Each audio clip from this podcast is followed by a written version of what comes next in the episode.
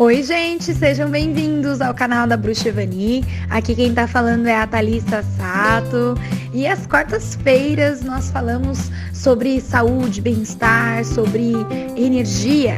E temos aqui a Maria Cristina, que vai dar uma super aula para nós a respeito de aura e sua composição. Quais são os nove corpos que nós temos? Fiquem aí em boa companhia. Um beijo! Obrigada, Thalissa, ao canal da Bruxa Evani. Sou Maria Cristina, psicoterapeuta metafísica, membro da Nova Ordem do Sol e bruxa. E hoje irei falar com vocês sobre nossos corpos. Vocês já devem ter ouvido que, além de no nosso corpo físico, temos corpos energéticos. E dependendo da literatura que vocês estudarem, vocês vão ver que falando de três, sete, nove ou, ou até mais corpos de acordo com o autor, né? Vamos lá. O que são os principais? O corpo físico, que é, corresponde ao corpo material. Ele é o veículo mais denso de consciência. Sua condição pode ser determinada pelo exame dos demais corpos, pois ele é um depositório de todos eles. É um instrumento da manifestação da alma. O corpo físico transmite todas as energias por meio dos chakras, representado pelo sistema endócrino. O corpo etéreo tem a mesma estrutura do corpo físico e envolve a pele, circundando-a com uma camada de energia cuja radiação pode atingir aproximadamente de 6 a 50 centímetros. Ele age como uma bateria e controla a vitalidade e a resistência. Ele inclui todas as partes anatômicas e todos os órgãos do corpo denso e sustenta os tecidos físicos. É como se fosse uma cópia do nosso corpo físico, com todas as correspondências, inclusive dos órgãos. Dos órgãos. É chamado de invólucro, aura da saúde ou corpo vital, e tem a capacidade de absorver e reter as energias vitais que penetram em nossa estrutura material. O corpo físico e o etéreo atuam como um todo, unificado e necessitam de prana para manter a saúde e vitalidade, que alguns chamam de corpo sutil. É formado por linhas azuladas, de luz em constante cintilação e transmuta o prana sutil dos níveis mais refinados. Portanto, aí você já vem uma diferenciação da, da contagem, né? Outros entendem que esse corpo sutil seria um outro corpo. Esse corpo sutil é profundamente influenciado e sensível aos padrões dos pensamentos e emoções e expressa tudo sobre o organismo físico. Essa superfície etérea de nosso corpo denso não apresenta rupturas ou imperfeições quando você está em perfeitas condições espirituais e físicas. No entanto, se você estiver desequilibrado, surge o chamado buracos na aura, onde penetra energia muitas das vezes nocivas a nós. E assim se originam as doenças, porque é nesses buracos da, da aura, nesse corpo sutil que aparece primeiro a doença. E que se você não corrigir esse desequilíbrio energético, ele vai para o corpo material, se transformando em realmente uma doença. Quem não viu, é, nós temos postagens do, do, sobre os chakras que fala de que se você vibra doença ou saúde por causa disso. Porque dependendo dos seus padrões de pensamentos e emoções, eles vão criando buracos energéticos que vão transformando em doença. O corpo emocional é associado aos sentimentos e também o chamado corpo de, do desejo. Ele simboliza o espelho astral vivo, pois expressa nossas verdadeiras aspirações.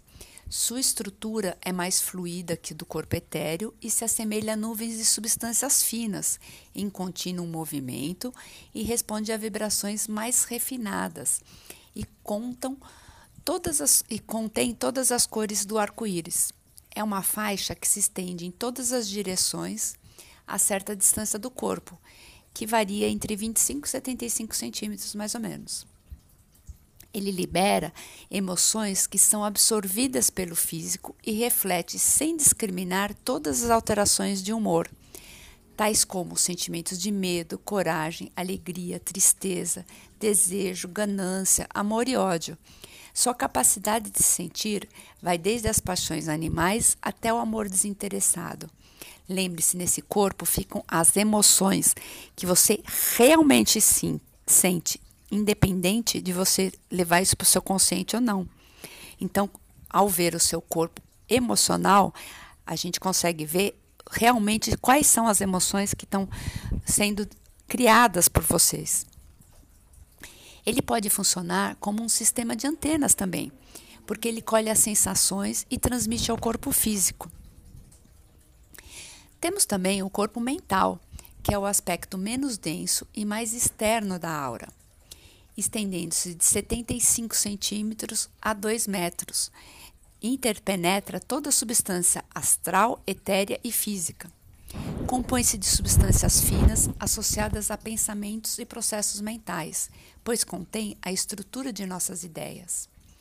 Tem a propriedade de agir como uma balança entre o organismo etéreo e o emocional, emanando a essência da inteligência ativa, da memória, da disciplina do julgamento e da discriminação.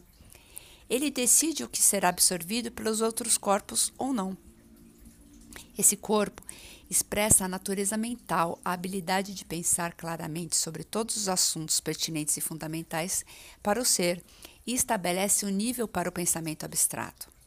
O desenvolvimento das faculdades mentais superiores estimula novas habilidades, como intuições, a recepção de pensamentos inspiradores, a telepatia, entre outros. Aí temos o corpo astral, muito falado, né? Porque ele serve de ponte entre o plano físico e o plano espiritual. Ele é como se fosse um meio, porque o que nós falamos até agora seria mais próximo ao plano físico, e para frente nós iremos falar sobre o mais plano espiritual. Então, o corpo astral ele é realmente a ponte entre o plano físico e espiritual do, da pessoa. E quando vitalizado, ele torna-se mais belo e perfeito a cada existência.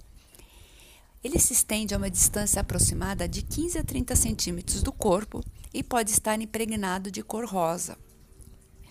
É o veículo para as viagens fora do corpo e ele conecta-se ao corpo físico pelo cordão de prata. Agora falaremos sobre os corpos, vamos dizer, mais sutis, que são os corpos superiores. O corpo espiritual. Ele é o primeiro da, desses corpos superiores ou a quinta camada, se considerarmos desde o do começo dos corpos que a gente está falando. Ele é o chamado etéreo padrão, porque ele é uma forma heliográfica, uma espécie de negativo fotográfico do plano físico. Ele contém todas as formas existentes no corpo físico, incluindo os chakras no etéreo. É como se fosse uma cópia do nosso corpo astral, né? E, só que ele é uma reprodução, inclusive, dos chakras, né? Ele vai reproduzindo o físico.